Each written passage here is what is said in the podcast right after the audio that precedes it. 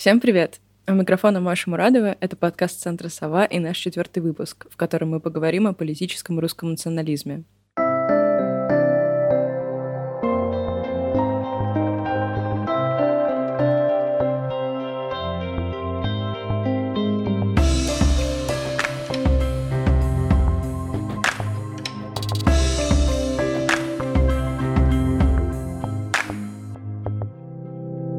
Эксперты «Совы» Вера Альперович, Наталья Юдина и Александр Верховский расскажут о том, когда в постсоветской России начали появляться политические объединения националистов, чем они занимались, каких взглядов придерживались и что с ним происходило до начала десятых годов.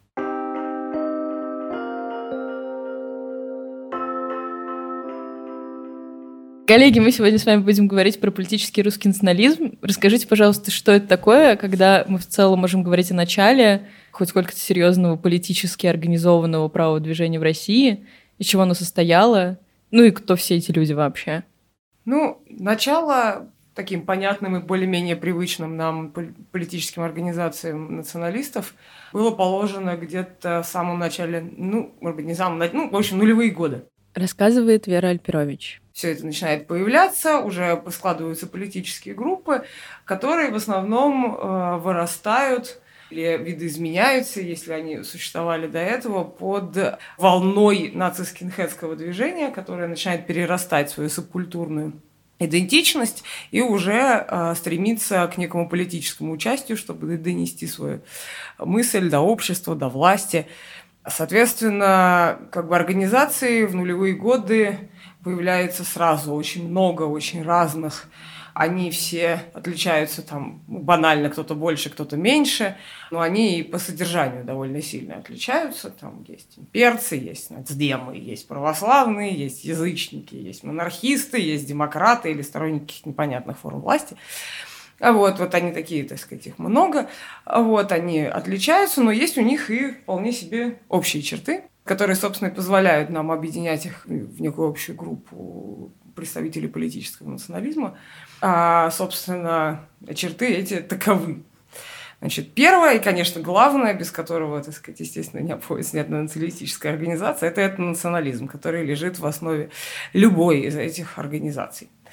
Соответственно, второе, что им всем практически без исключения свойственно, это моральный консерватизм – где а, речь идет обо всяких сторонниках, ну, то есть это как бы то, что националисты сторонники традиционных а, консервативных ценностей. Они всегда выступают против разводов, за многодетность. Всегда очень много внимания уделяется роли женщины, значит, она должна быть послушным мужу, ну, в общем, домострой такой. Вот. Понятно, что они выступают резко против любых форм э, нетрадиционных сексуальных отношений, уж тем более их какого-либо узаканивания. Значит, третье у нас, э, что практически, что опять же свойственно всем политическим националистам, это любовь к теории заговора. Здесь бытуют всевозможные разные, значит, байки по поводу того, значит, кто правит этим миром, значит, страшные. Там, значит, мировое правительство, теневое правительство, ЗОК и прочее такое. Расскажи, что такое ЗОК. Что такое ЗОК? Да, ЗОГ у меня есть забавная байка. А, что когда я пришла работать только в центр Сова, сидела на каком-то лютом нациковском сайте, ой, в смысле, националистическом, простите, и а, была статья под названием, значит, «ЗОК не дремлет», а рядом сидела Галина Кожевникова, которую многие кто следит за деятельностью нашей организации, помнят. И я не знала, что это такое, я к ней повернулась, значит, говорю, Галя, а что такое ЗОК? Она очень долго смеялась, в общем, так сказать, потом сказала, что я профнепригодна потому что, так сказать, уж сотруднику центра Сова фамилия Альпирович точно нужно знать, что, что такое Zionist Occupation Government, вот, то есть кто правит этим миром. Да, интересно, у меня с ЗОК тоже была связана забавная история. А это Наталья Юдина. Я в 2009 году была на русском марше на концерте группы «Калаврат», Тогда был альтернативный марш, который проводил русский образ. И, помимо прочего, группа «Калаврат» спела кавер песни «Каскадер» группы «Земляне», если я не ошибаюсь. Улыбнитесь, каскадеры! И я долго недоумевала, что ж такого, чем же песня группы «Земляне» отличается от э, того, что поет группа «Калаврат», пока э, эту песню не внесли в федеральный список экстремистских материалов. Я полезла изучать текст, и, к собственному удивлению, обнаружилось, что тексты песен абсолютно идентичны. Единственное отличие последняя строчка у группы «Калаврат» – это «Мы приветствуем ЗОК». Вот. После этого стало понятно, что да, да, да, да, действительно, Министерство юстиции обратило на это внимание, или суд там какого-то города, и песню внесли в федеральный список экстремистских материалов. Думаю, ЗОК обратил на это внимание. Вероятно. Видишь, от Минюсти люди знают, что такое ЗОК. В отличие от нас. Отличие от некоторых работников Центра Сова.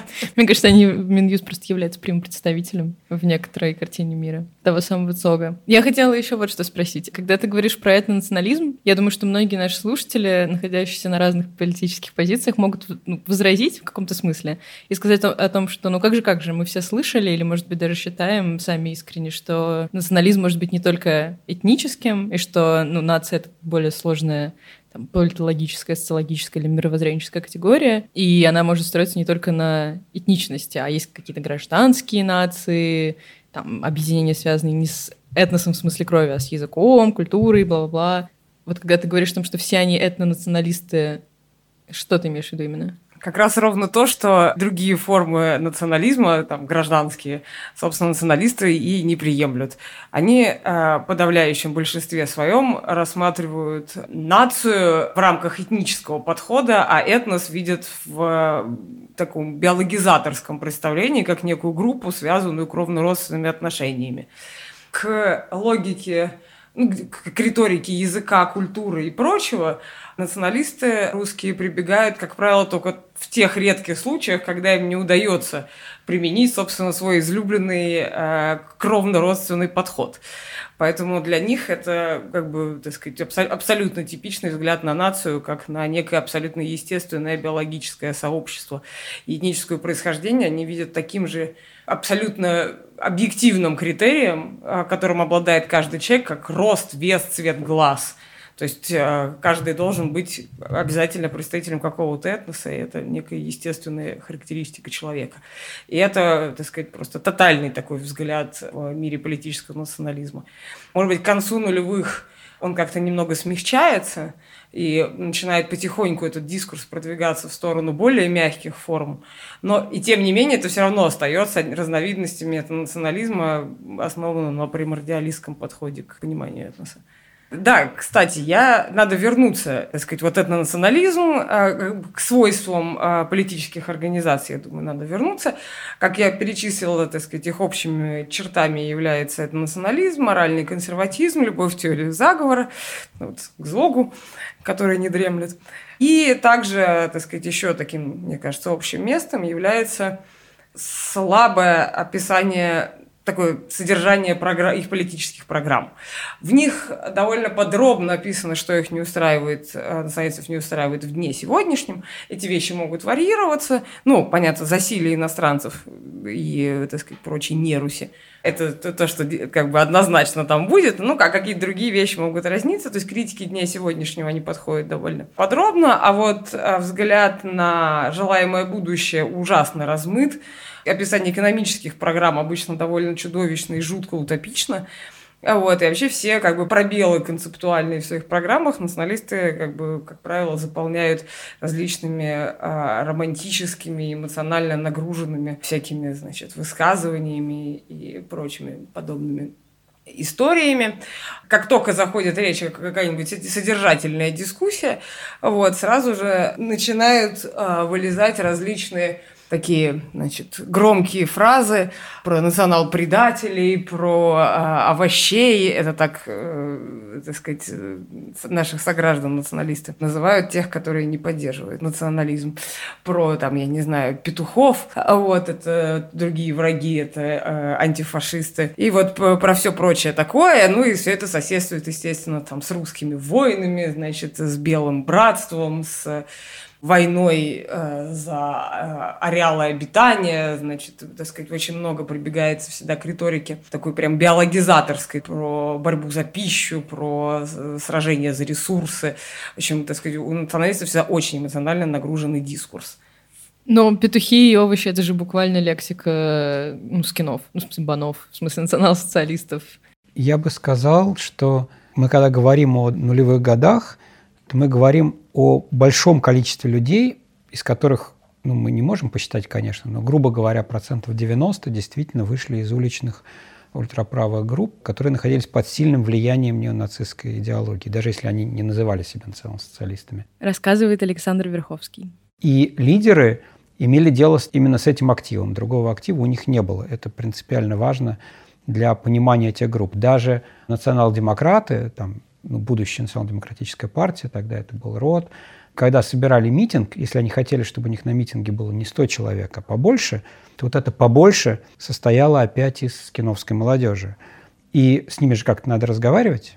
Это к чему-то обязывало. Ну да ладно, что и даже имперцы, какой-нибудь союз православных ругвеносцев тоже состоял из этого контингента и использовал эту риторику? В Союзе православных кругоносцев были очень разные люди. Это не совсем такой разграниченной области. Например, такой персонаж, который был депутатом Госдумы от ЛДПР, потом зажил своей жизнью, Николай Курьянович, он был одновременно большим другом неонацистов, известный там его ролик, где он зигует вместе с Демушкиным, прямо в, да, в кабинете у себя в Госдуме.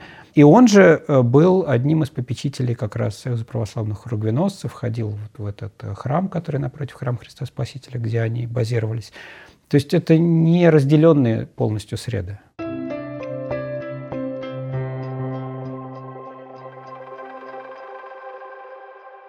Ну вот мы, в общем, поговорили о том, во что эти люди верили, но давайте назовем, собственно, эти организации, как они дробились, что это вообще были за партии или движения. Ой, этих организаций, конечно, было множество. Если мы тут будем перечислять всех, мы тут просидим до завтра, наш слушатель вообще просто состарится в процессе прослушивания подкаста. Но я, наверное, перечислю какие-то самые основные. Наверное, одной из главных организаций политического национализма, во многом определявшей, как, собственно, он складывался и действовал, и до сих пор, потому что организация давно запрещена, это было движение против нелегальной иммиграции – ДБНИ сокращенно. Она была одна из самых крупных. Эта организация, а, формальной датой ее основания является 2002 год. Но и там довольно забавно, как бы, так сказать, такой ореол тайны вокруг нее, что первые два года никто не знал, кто возглавляет эту организацию. Он действовал от имени некого анонимного пресс-секретаря. И только два года спустя стало известно, что это Александр Белов-Подкин, известный многим. Александр Белов-Подкин, так я поясню, это бывший адъютант знаменитого э, Дмитрия Дмитриевича Васильева из э, общества «Память», печально известного. Да. 90-е годы. Да, Поткин выходец из памяти. Соответственно, ДПНИ была одной из самых крупных организаций. Ее идеология в основном как раз, так сказать, вот прям она такая классическая, это националистическая организация, ей был вполне себе свойственен и российский дискурс и прочее такое. Вот, э, ДПНИ была, в общем, более-менее нейтральна в плане религии. В ней были как э, и православные, так и... Э, язычники. Так и язычники, да. А вот да, это, значит, организация была вот одна из самых центральных, и потом, когда мы будем говорить про различную деятельность националистов, мы как бы вот ДПНИ породила очень много различных акций, которые до сих пор проводятся. Вот, и была действительно одной из самых крупных и известных организаций на ультраправом поле до своего запрета в 2011 году. А вторую организацию, которую, наверное, стоит упомянуть, это «Славянская э, сила», ой, «Славянский союз», прошу прощения. Так эта организация называлась в начале. «Славянская сила» она стала потом, после запрета, там главное было аббревиатуру сохранить СС. «Славянский союз». Он существует с 1999 года, и лидер его Дмитрий Демушкин, который является выходом из э, другого атрибута 90-х, из э, русского национального индийства, более известного как РНЕ. Организация изначально была просто откровенно неонацистской, она, правда, смягчается к концу десятилетия.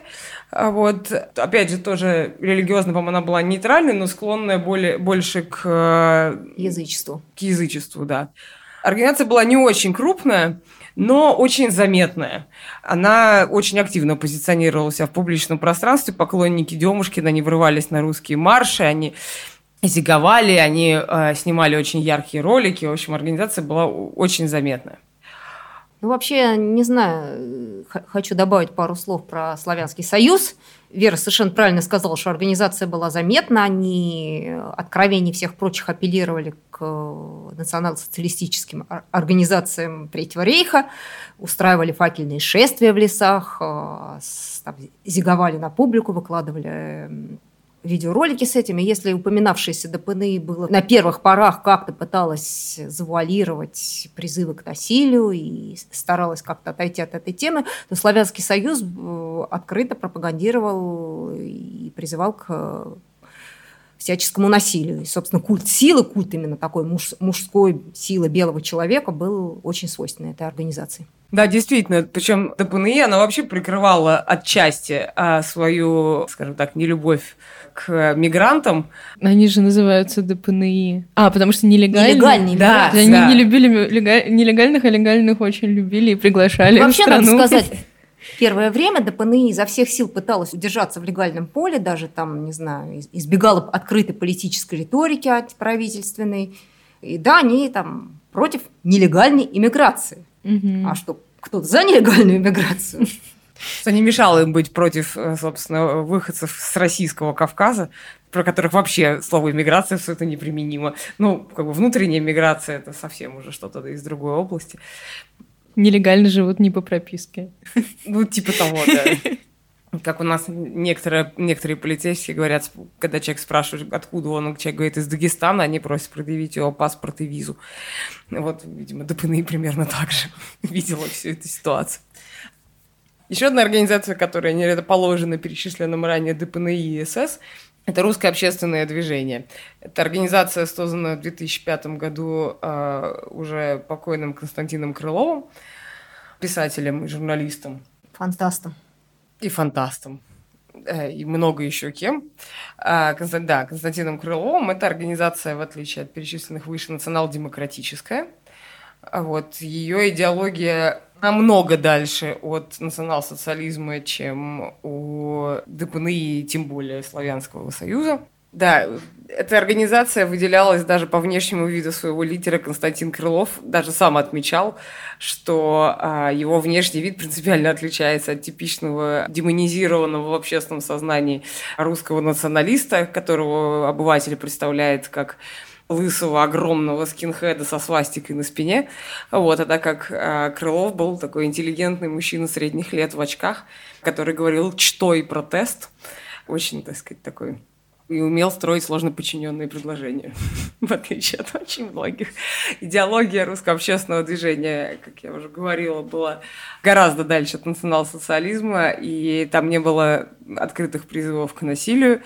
Русское общественное движение все-таки чуть больше, чем остальные, концентрировалось на любви к своим, а не ненависти к чужим, хотя этого, мне кажется, у них тоже было немало. На самом деле, э, если покопаться чуть дальше, посмотреть то, что писал э, Константин Крылов, например, у него был такой совершенно, на мой взгляд, российский текст, где он называл э, уроженцев Средней Азии, выходцев из Средней Азии зверьками, сравнивал их э, с кроликами в Северной Америке. Он писал, что в самих кроликах, которые которых понавезли в Северную Америку, может быть, и ничего плохого нет, но вот эти кролики начали бешено плодиться и размножаться, и уничтожили там всю, всю уникальную фауну этой самой Северной Америки, которая там была, и вот э, наши зверьки делают примерно то же самое. То есть не то, чтобы он их призывал прям уничтожать, но тем не менее он обращал на это внимание и, в общем, говорил о несомненном вреде этих самых зверьков. Ну, несмотря на это, все, все же идеология была мягче, чем все-таки как бы Демушкин со свастикой, который бегал с автоматом по лесу, от Крылова довольно далеко. И тем не менее, на различные публичные акции, которые проводило Россия, русское общественное движение, приходило немало вполне себе э, скинхедского контингента. То есть это как бы, ну, интеллигентность Крылова не помогала э, так сказать, сменить контингент акций. Само русское общественное движение прямо в конце нулевых э, защищало э, Тихонова и Хасис. Это такие два известных националиста, которые э, члены Борн, которые были обвинены в убийстве, ну и осуждены впоследствии за убийство э, адвокат Маркеловой и журналистки Бабуровой. Они, конечно, не оправдывали самоубийство, они считали, ну, позиционировали свою защиту в общественном пространстве, как что, значит, Тихонов и Хасис подставляют. А вот, не пытаясь открыто апеллировать к тому, что, так сказать, убили и правильно сделали. В общем, так сказать, организация такая, серединка на половинку, но все же гораздо а, лояльнее и мягче, чем ДПНИ или СС. А еще одной организацией важной, которую стоило бы упомянуть, это Русский общенациональный союз Игоря Артемова. Эта организация вообще появилась в 91 году, но довольно сильно видоизменилась за время своего существования, и в течение нулевых годов шел постоянный ее процесс э, радикализации ее этнонационалистической идеологии – потому что как раз состав РОНС, как, собственно, в, состав других организаций стали активно включаться наци-скинхеды. Это организация православная, а, что, собственно, отличает ее от перечисленных выше. Для нее это очень важный фактор. Но, тем не менее, в общем, как бы э, уровень этого национализма ничем не отличается от того, который можно видеть, скажем, у ДПНИ. Просто, так сказать, еще просто э, православие как дополнительный фактор там появляется. Вот. А организация формально не призывает прямо к открытому насилию, что, впрочем, не мешало ей сотрудничать с известным неонацистом Николаем Королевым, который добывает пожизненный срок за организацию взрыва на Черкизовском рынке. Впоследствии организация была, РОНС был признан экстремистским. Отчасти близкое, наверное, к Ронс не политически, а идеологически. Это русское имперское движение Станислава Воробьева. Оно базируется в Санкт-Петербурге. Это тоже православная организация. Она еще и монархистская. И что, так сказать, тоже, я, кстати, отличает от всех вышеперечисленных. Такой довольно громкий питерский игрок. Тут есть еще забыть немножко большой игрок московский, это национал-социалистическое общество – на русском марше 2007 года колонна НСО по размеру как колонна ДПНИ. При этом это конкурирующие организации, и НСО, как мы говорили в прошлый раз, оно совмещает политическую деятельность, включая попытки участвовать в муниципальных выборах, и просто систематическое насилие. И тогда, видимо, это такое время, когда люди могли считать, что это возможно, что у них все получится.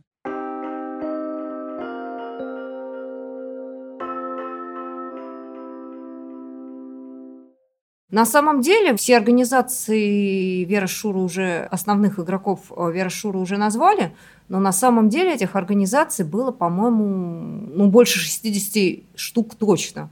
И рассказывать про них про все, наверное, как-то слишком долго, и большинству будет, наверное, скучно про это слушать. А основные тенденции Вера уже перечислила. Наверное, имеет смысл поговорить, э, чем именно эти организации занимались. Да, это был мой следующий вопрос как раз – Потому что если мы говорим о том, что они были ну, идеологически худо-бедно гомогенные, но при этом их было так много, в чем за них были раз... В общем, как эти различия идеологические, которые существовали, проявлялись в их деятельности? И вообще, что это была за деятельность? Одним из важнейших направлений деятельности политических националистов, особенно в нулевые годы, но и после, безусловно, это то, что мы называем раскрутка криминальных инцидентов. А сейчас объясню, что это значит. Естественно, вообще одной из главных задач, которые перед собой ставили националисты, по, как мне кажется, как стороннему наблюдателю, это вывести на передний политический план, собственно, тему межэтнического противостояния в России.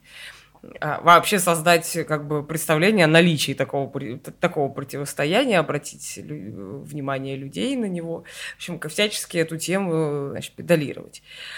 С 2006 года эта деятельность приобретает такой более-менее э, регулярный характер. Это раскрутка криминальных инцидентов. Сейчас скажу, почему, собственно, с 2006 года. Потому что именно в этом году в маленьком карельском го- городе Кондопога, про который не слышал никто, кроме любителей церквей. И жителей Кондопоги и жители Кондовыги, безусловно, произошел такой бытовой конфликт, вылившийся в выступление а, в беспорядке и выступление местных жителей под ксенофобными лозунгами. Кондебуга стала большим успехом движения против нелегальной иммиграции. Собственно, после Кондебуги эта организация, как я уже говорила раньше, становится одной из центральных для националистов. Тогда в город успел приехать лидер э, движения э, Александр Белов-Поткин, который смог возглавить выступление местных жителей, смог повернуть их в политическое русло, был создан большой митинг. В общем, как бы бытовой конфликт, то, что начиналось как бытовой конфликт, приросло в всестраново известный межнациональный конфликт. То есть теперь это как бы беспорядки.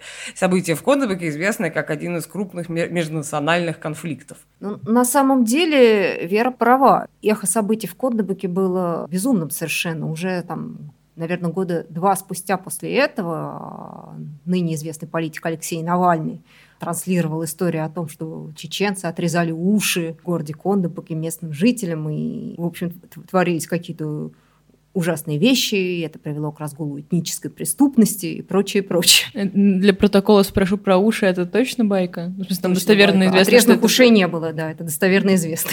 Кстати, об этнической преступности. Это термин, который тоже всячески продвигали националисты, считая, что преступности есть национальность. Это один из довольно распространенных таких слоганов. И, собственно, впоследствии появится акция даже День борьбы против этнической преступности. Да, этот термин, собственно, как бы националисты тоже очень активно раскручивали. И после событий в Кондубуке очень многие криминальные инциденты, просто вырванные из э, хроники различных криминальных событий, становились поводами, попытками националистов для того, чтобы раскрутить их вот эти вот конфликты до тех же масштабов, которые, собственно, мы э, видели в Кондобуке. Не могу сказать, что они в этом сильно преуспевали. Пожалуй, а, главным успехом станут беспорядки на Манежной площади, да и то организованные, в общем-то, не политическими националистами, а скорее футбольными фанатами, но об этом мы, наверное, чуть позже поговорим. Значит, а помимо, собственно, раскрутки криминальных инцидентов и вообще всяческое выдвижение на передний план темы межэтнической преступности и межэтнических столкновений, а, важным элементом а, активности националистов были нулевых годов, да и, в общем, и после, были проведение различных военно-спортивных мероприятий.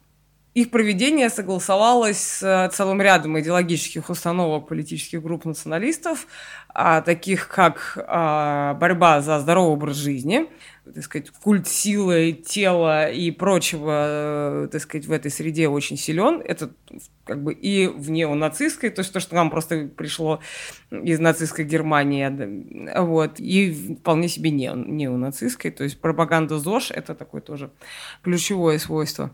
Простая русская токсичная маскулинность. Исконно русская. Я бы так, конечно, не взялась, не взялась бы так говорить прям. Как бы эта среда ультраправая, особенно в нулевые годы, так она вышла во многом из уличного движения.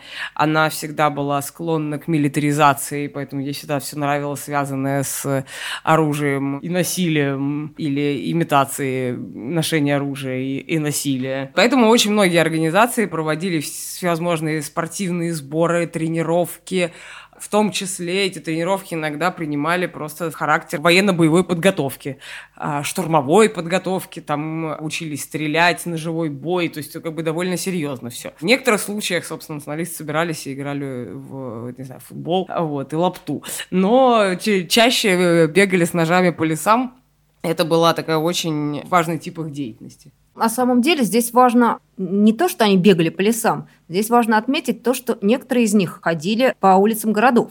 Например, уже упоминавшееся э, русское имперское движение и один из членов этого русского имперского движения Денис Гариев выступил с идеей создания добровольных дружин, которые будут патрулировать улицы городов. Правда, он говорил, что это э, они будут делать в цель, э, с целью защиты жителей от рейдов и патрулей. Но, тем не менее, эта деятельность э, была абсолютно незаконная, и в дальнейшем этот Денис Гариев прославился как создатель Русского имперского легиона во времена войны на Донбассе. Занимался, собственно, отправкой бойцов на Донбасс. Еще, кстати, про, про бегание по лесам, если возвращаться к беганию по лесам, эти сборы служили важным элементом пропаганды. Эти сборы снимались на видео, потом монтировались ролики и выкладывались в интернет, тогда с этим было гораздо менее строго. И, собственно, видео этих сборов сами по себе должны были привлекать новую агрессивную молодежь, который, может быть, даже не столько привлекает ультраправая идеология, сколько хочется поиграть в войнушку где-нибудь посреди леса, поштурмовать какую-нибудь заброшенную больницу, в общем, побегать в камуфляже, потыкать соседа ножом, ну, в общем, чем, чем не способ провести выходные.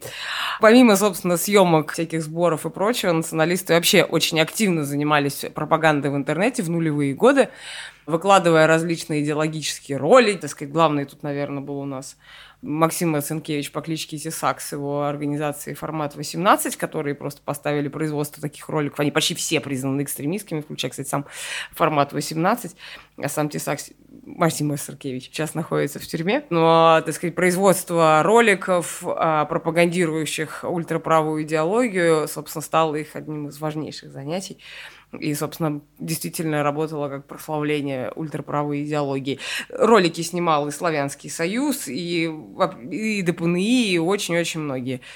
Да, кстати, про конкурс, который проводил формат 18 в прошлом выпуске уже Александр Маркович рассказывал. Так что, кому интересно, может переслушать.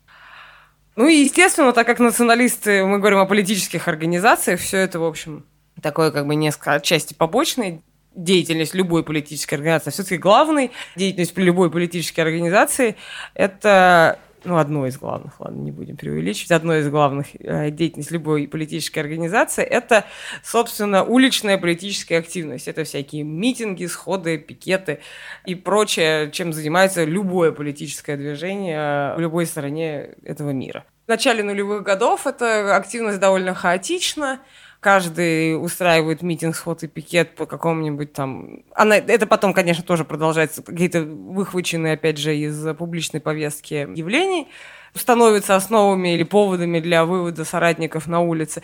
Но постепенно в националистической среде формируется а, такой набор ежегодных дат – акции, которые проводятся каждый год, которые проводятся во многих городах, которые отмечаются не какой-то конкретной организацией, а многими организациями националистов.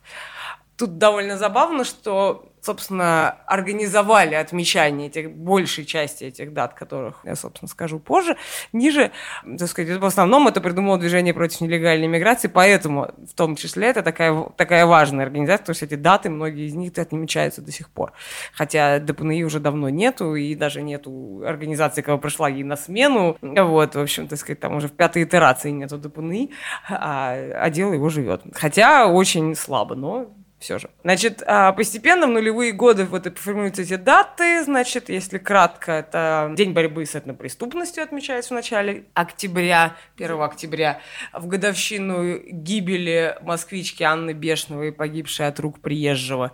День героев, который националисты отмечают в самом конце февраля. Он посвящен погибшим э, на чеченской войне псковским десантникам. Это день права политзаключенного, который отмечается летом в день принятия федерального закона о противодействии экстремистской деятельности. И, конечно же, собственно, главная акция националистов, политическая, собственно, как бы с появлением этой акции вообще можно говорить о том, что движение националистов становится как бы такой политической силой. Это русский марш и его а, младший брат который проводится 1 мая, это «Русский Первомай». «Русский марш», безусловно, самое главное мероприятие националистов, известное далеко за пределами этой, собственно, среды, в отличие, кстати, от большинства перечисленных предыдущих дат, которые знают только сами националисты или узкие специалисты типа нас.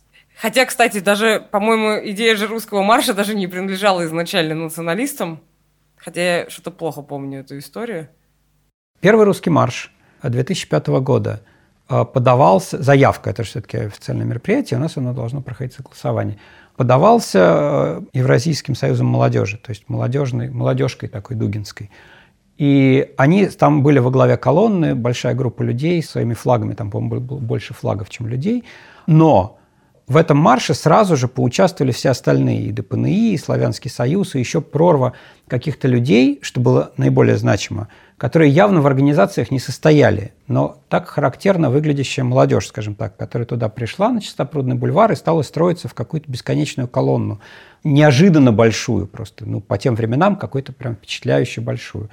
При этом такая трогательная деталь, поскольку русский марш, он же не просто к Дню национального народного единства, пардон, который, собственно говоря, организаторы русского марша экспроприировали государство фактически на несколько лет, э, этот праздник – но еще это День Казанской Божьей Матери, и во главе колонны шел Егор Холмогоров с иконой Казанской Божьей Матери. Ну, учитывая его такой плюшевый образ, это очень трогательно смотрелось с длинной вереницы скинов, которая за ним там маршировала.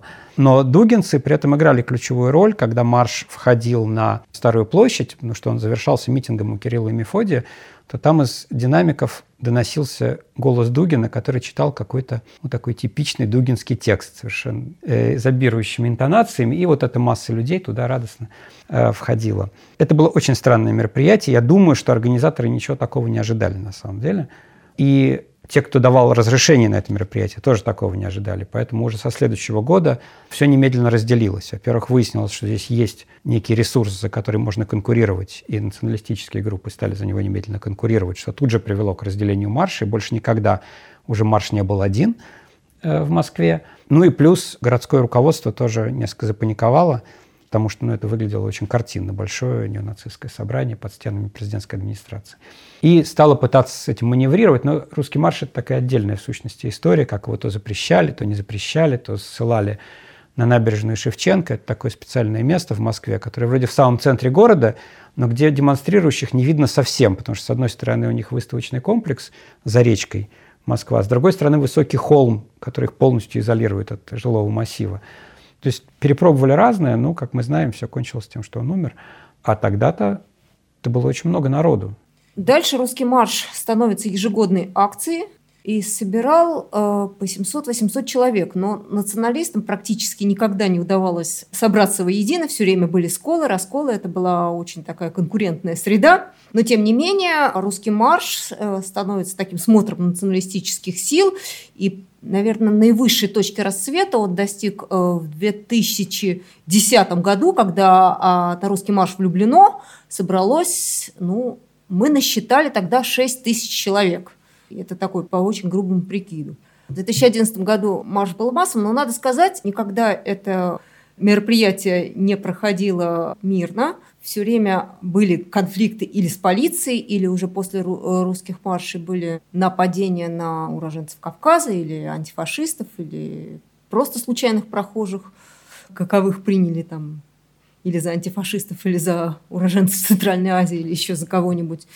И надо сказать, что состав участников все время менялся, но тем не менее, там, к 2000 2010 году застолбилось такое одно общее место, это район Люблино.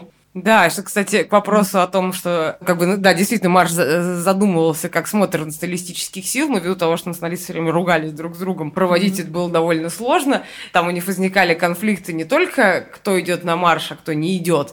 Кто идет, кто с кем идет. Да, кто идет за кем, я с этим не пойду, это неонацисты, я с ними тоже не пойду, значит, это старички-жидоеды, а эти, значит, православнутые, в общем, так сказать, а мы хотим зарегистрироваться, поэтому, значит, от этих надо делать держаться подальше.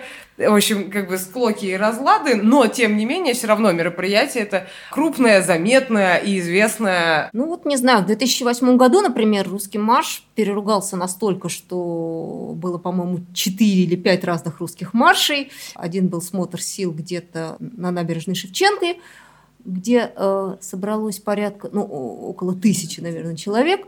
А на станции метро Арбатская собрались наиболее агрессивные организации ДПНИ, Славянский союз, РФО «Память» и прочие баны.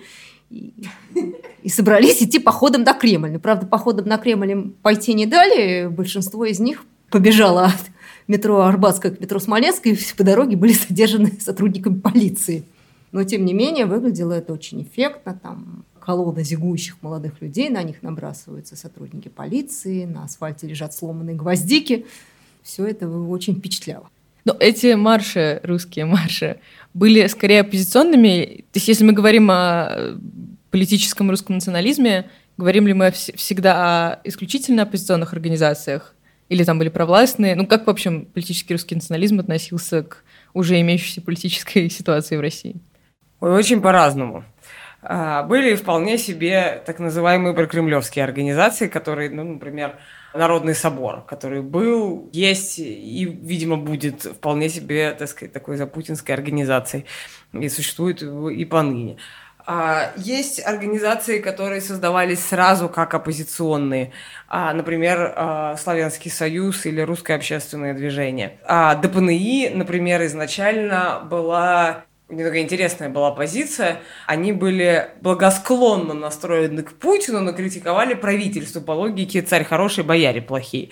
Но в целом отношение к действующему политическому режиму в самом начале нулевых было не очень значимым фактором. Тогда все-таки националисты в первую очередь концентрировались на борьбе с так называемыми этническими врагами, вот на бегании по лесу с топорами, в общем, как-то больше это их интересовало, чем что там делает Путин. Собственно, свою оппозиционную риторику там ДПНИ тот же прятал за разговорами о нелегальной миграции, которую зачем-то, значит, допускают, но все-таки нелегальная миграция их интересовала больше, чем те, кто ее сюда потенциально допускает. Ситуация начинает постепенно меняться а по мере продвижения от нулевых к десятым годам, где, так сказать, постепенно начинает нарастать этот уровень оппозиционности, и оппозиционная риторика, социальная риторика начинает а, чуть-чуть теснить различный ксенофобный дискурс а, этих политических организаций, начинает сначала соседствовать, а потом действительно потихонечку вытеснять, и к, к нулевым годам а, собственно, подавляющее большинство уже организаций ультраправого поля позиционировали себя как оппозиционные, и, собственно, а, их оппозиционность была даже, может быть, чуть впереди перед а, их этноксенофобией. Даже, а, даже когда речь заходила о каких-то а, типичных для националистов темах, те же, например, так называемых межнациональных конфликтах, а, если в начале а, десятилетия первую очередь так сказать, внимание уделялось так называемой, собственно, противной стороне, то э, в, в конце уже пожалуй, больше внимания уделяется а, реакции полиции на, на сам инцидент, тому были ли задержаны преступники, то есть действиям властей. То есть, как минимум, да, там а, антивластный, антиполицейский, антигосударственный протест начинает активно и регулярно соседствовать с э, ксенофобной риторикой. Я бы на этом месте, пожалуй, вставил, что если мы говорим о начале 2000-х годов, то там есть такой странный, не совсем объяснимый момент, что ну, вот самое начало путинского правления сопровождалось каким-то исчезновением националистов отовсюду и разговоров даже на эти темы. А потом где-то во втором примерно году это все начинает понемногу возвращаться, когда Жириновский вдруг вспомнил, что у него вообще-то должно быть в амплуа, и появился этот лозунг «Мы за бедных, мы за русских», а уже в третьем году э, создается партия «Родина», которая, по идее, должна была, ну, все понимали, что это технологический проект, э, чтобы отобрать голоса у КПРФ, но, тем не менее, она аккумулировала вполне реальных националистов в первую очередь э, в себя. То есть власти тогда считали, что здесь что-то есть, что в, это, в этом можно играть. Значит, оно не то чтобы отсутствовало, оно было. Просто оппозиционный, оппозиционный по-настоящему национализм появляется действительно примерно в пятом году. И тогда же, кстати, Родина, так сказать, обрывает поводок и начинает жить какой-то самостоятельной жизнью, но недолгой, потому что хозяева поводка этого не стерпели и быстро партию прекратили.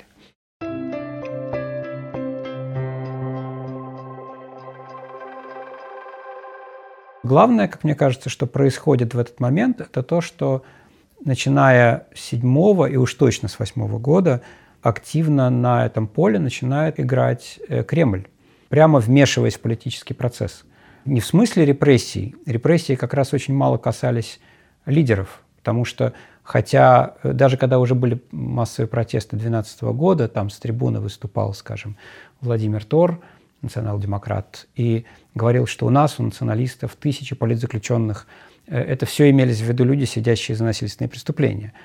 Э, никаких других тысяч не было на тот момент. А вот кроме, собственно, репрессивного подхода, Кремль начинает вести некую манипуляторскую деятельность, очень простую в сущности, а именно поскольку ДПНИ считался главным оппонентом власти с этой стороны, э, то ему пытаются создать противовес. Для этого берется небольшая группа, вполне сама существующая, никто не создавал, называлась «Русский образ», и изначально она совершенно ультраправая и, наверное, даже более радикальная по взглядам, чем ДПНИ, но эти ребята соглашаются на сотрудничество. Оно ведется не совсем напрямую, там ну, в качестве медиатора выступает такая одна из прокремлевских молодежек «Россия молодая», но это все не важно, это как бы дело техники. И вся суть в том, что распространяются слухи, что группа «Русский образ», в отличие от ДПНИ, пользуется некоторой поддержкой сверху, после чего туда начинают быстро перебегать маленькие активистские группы. И она стремительно просто растет в размере. А при этом в сам русский образ они еще, видимо, верные каким-то романтическим принципам, этих людей не принимают, что интересно. У них э, русский образ такая прям рыцарский орден практически. туда трудно попасть. Но на организуемый ему марш собирается уже прям много народу. Постепенно организация становится сопоставимой с ДПНИ. Вся история, на самом деле, очень короткая, она длится примерно год, может быть, полтора максимум. Потому что пока русский образ так успешно выступает в роли противовеса, э, у него существует подпольное боевое крыло, которое совершает систематически политические убийства. И когда это вскрывается, то администрации ничего не остается, кроме как бросить это дело немедленно, потому что иначе выйдет совсем нехорошо. После чего русский образ немедленно тонет. Ну, во-первых, потому что его бросили патроны, а во-вторых, потому что, когда начинается дело, выясняется, что тут некоторые граждане начинают давать показания друг на друга, а это в э, революционной среде, а это мы говорим, в общем-то, о революционной достаточно среде, мягко говоря, не приветствуется, после чего оппоненты его иначе как сучим образом не называют. Группа исчезает, но люди не исчезают. Некоторые из них и до сих пор прекрасно себя чувствуют, и кто-то работает на власть, кто-то на, на оппозицию. Э, люди с очень разными биографиями.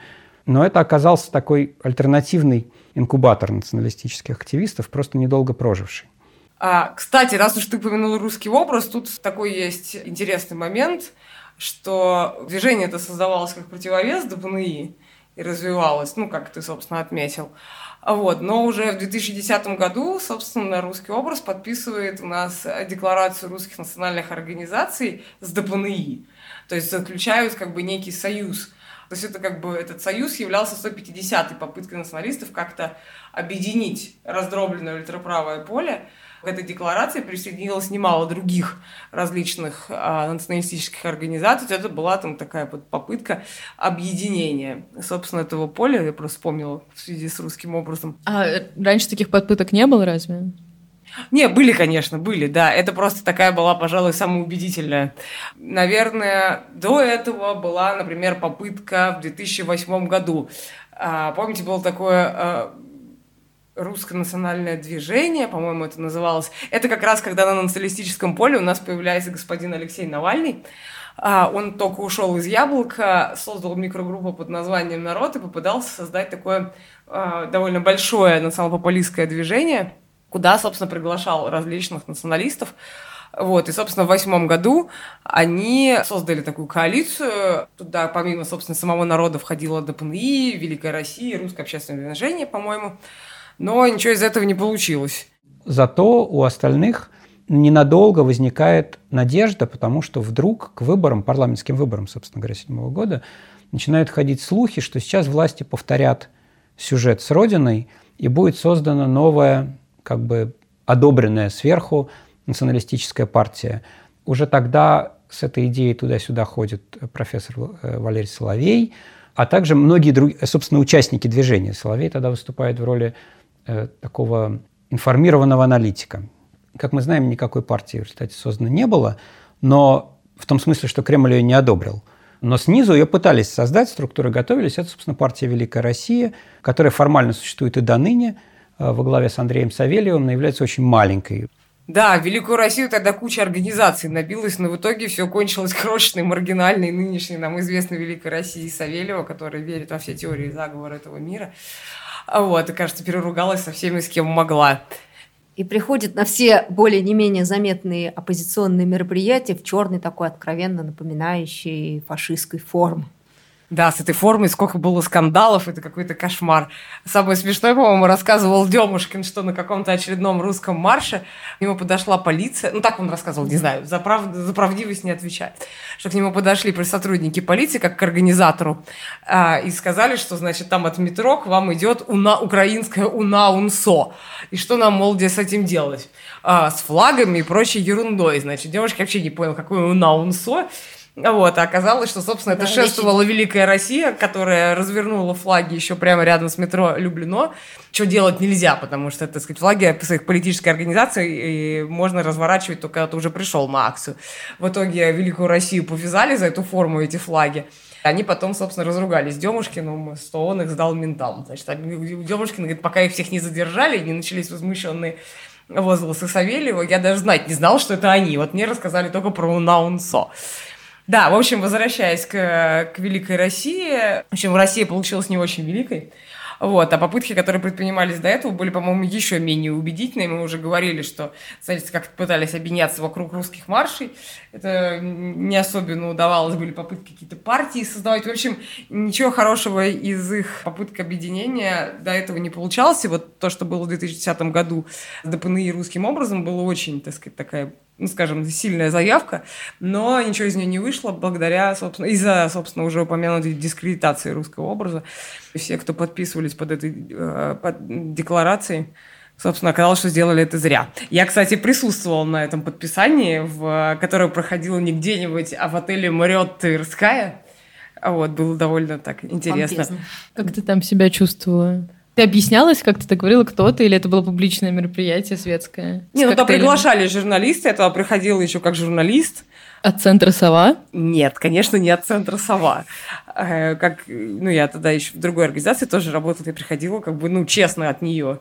Но потом кто-то написал, что вот сама Галина Кожевникова, которая руководила, национали... руководила отделом национализма и ксенофобии в центре, сама туда побоялась прийти и прислала вместо себя мужичка с ноготок.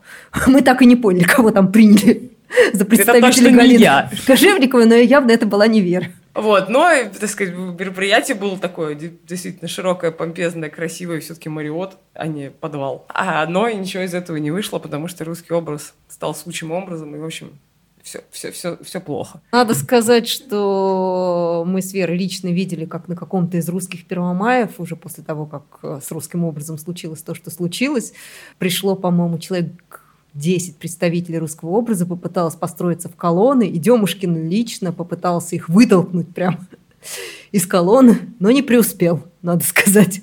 И тем не менее, они вот уже были какие-то жалкие такие, потерянные, и маршировали где-то позади всех. Ну да, но возвращаясь, в общем, к ну, немножко отвлеклись на союзы, вот, но возвращаясь к теме отношения националистов к власти и власти к националистам, а, скажем так, их отношения обостряются к концу десятилетия, взаимная нелюбовь.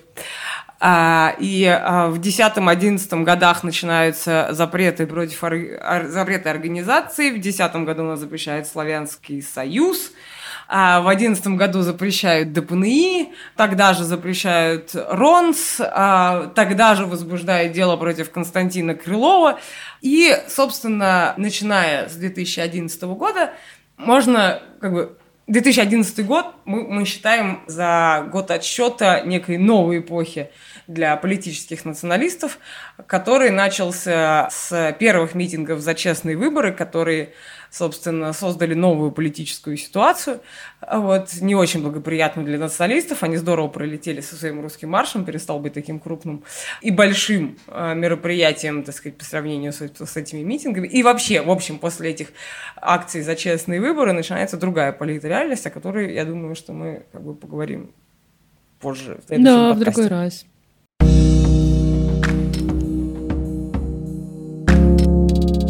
Следующем выпуске мы обсудим политический русский национализм после 2010 года.